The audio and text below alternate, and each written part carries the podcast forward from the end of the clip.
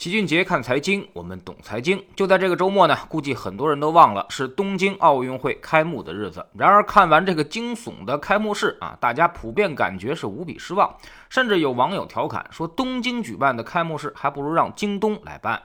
日本原本想把这次奥运会做成全球战胜疫情的胜利聚会，然而呢，受到疫情反复的影响，本应该容纳八万人的东京国立体育场观众席却空无一人，这本就让现场的气氛是无比冷清。而后的开场文艺表演更是让电视机前的观众看的那是瑟瑟发抖。表演本意呢是祭奠疫情中不幸逝去的人们，结果各种亡灵鬼魂的表演风格，让大家不禁吐槽：这到底是奥运开幕式呢，还是正在举办一场空前盛大的追悼会？甚至在开幕式当晚也出现一个很奇葩的现象：某视频网站上显示，东京奥运会开幕式进行的同时，居然有两万多人在回看北京奥运的开幕式。不过这也不能全赖东京的奥组委。说实话，日本简直就是有点倒霉催的了。时间回拨到二零一三年，当时东京呢获得了二零二零年奥运会的举办权的时候。那么日本整个也是锣鼓喧天，鞭炮齐鸣。日本本想借着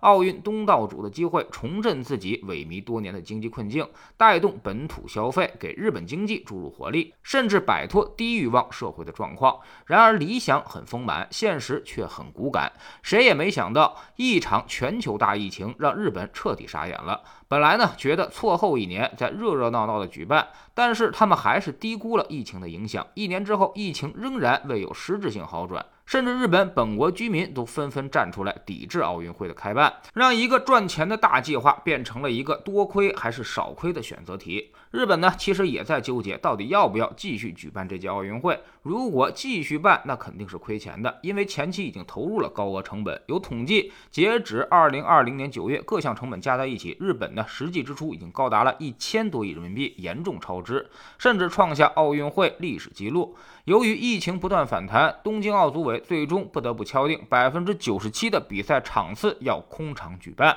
光门票就得估计损失九百多亿日元，这还没算延期一年高额的场馆维护费三十多亿，以及损失的旅游收入更是不计其数。那么如果不举办，会不会好点呢？显然也不会。首先，这一大帮的赞助商恐怕就不干，辛辛苦苦花重金准备了七八年，场馆没派上用场不说，还要再掏一大笔违约损失金，那么这也够日本喝一壶的。其次呢，这也不是日本一家说了算的。取消申请，往国际奥组委一报，就被无情给驳回了。奥组委呢，表面的理由是运动员职业生涯很宝贵，哪有那么多的时间在等待你四年呢？但其实说白了，国际奥组委也是不想放弃巨额的全球电视转播费抽成。你可以不去现场观看，但我没限制你在家看电视啊。所以日本也实在是冤到家了，没办法，只能是开源节流，节约各项成本，硬着头皮往上冲。甚至各国运动员们是。纷纷投诉，奥运村的公寓连层高都不够，很多运动员往里面一钻，就跟进了窑洞一样，脑袋都顶到天花板了。睡觉的床都是用纸板做的，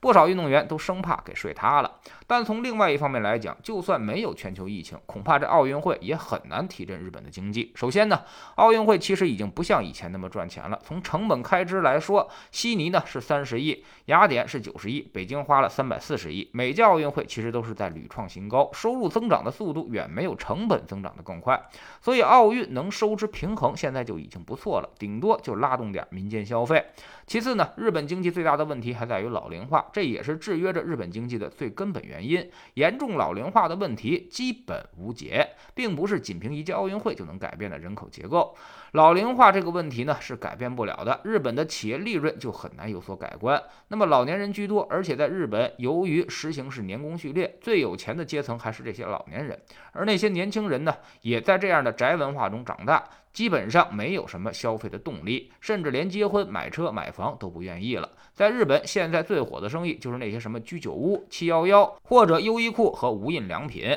说明日本人已经变得无欲无求。那些大品牌在日本根本就没有市场。第三呢，年轻人没什么激情了。大家也全都躺平了，不愿意创业，更不愿意贷款，利率到零了，大家也绝不去借钱，反而是在存钱。这种意识对于消费的打击是巨大的，也不可能仅凭一届奥运会就有所改变。其实，在知识星球秦杰的粉丝群里面，很多朋友们都总结的挺好。日本的明天就是我们的今天，我们现在很像是三十年前的日本，人口老龄化加上这二十年吹起来的楼市大泡沫。不过，日本在大泡沫破裂出问题的时候，人家已经是发达国家了。当时日本的人均 GDP 甚至比美国还要高，达到了两万四千美元，而我们现在才刚刚过了一万美元。即便是日本经济失去了三十年，它也依旧是发达国家，有的是老本可以吃，而我们差距还很大。也就是说，我们现在是未老先泡沫，未富先泡沫了。不过，唯一不一样的就是我们年轻人现在至少还没有躺平，还在想着发财，愿意借贷，愿意投资，更愿意创业，保持着奋斗的激情，这也是我们最大的一一笔财富。所以，必须要保护好这份激情，鼓励大家去创业创新，优化营商环境，鼓励经济内循环，做强做大资本市场，并且呢，还要千方百计地缓解人口老龄化的问题，降低生活成本，鼓励生育，解决一切妨碍生育的基本因素，比如说那些什么房价、教育。医疗、托幼等等，总之呢，还是那句话，日本就是我们的前车之鉴，务必要提高警惕，不要再犯同样的错误，更要珍惜我们现在已经具备的这些优势，善待年轻人，善待年轻人的热情，年轻人呢，才是这个社会未来的希望。在知识星球清洁的粉丝群里面，我们大概盘点了一下几个组合的表现。今年市场呢很不好，到现在为止，沪深三百还是负收益。但是呢，我们主推的三三二组合已经获得了百分之四点七八的收益，而五个二组合呢也有百分之三点七八。这个收益呢，相比于新能源、光伏那些热门行业来说，肯定是不高的。但是它足够稳健，在市场好的时候我们能多赚，在市场不好的时候我们也能小赚，在市场极度恶劣的时候也基本上能够保证大家不赔钱。我们。总说投资没风险，没文化才有风险。我们不但会给你结论，还会告诉你使用的逻辑和方法，让你自己可以掌握这套原则。在知星球老七的读书圈里，我们讲过很多关于日本的书，比如《第四消费时代》《低欲望社会》《失去的二十年》等等。这些书呢，都是日本作者来写的，为我们还原了一个真实的日本社会。读完这些书，你应该就对我们现阶段的经济有了更深层次的理解。每天十分钟语音，一年为您带来五十本财经类书籍的精读和精讲。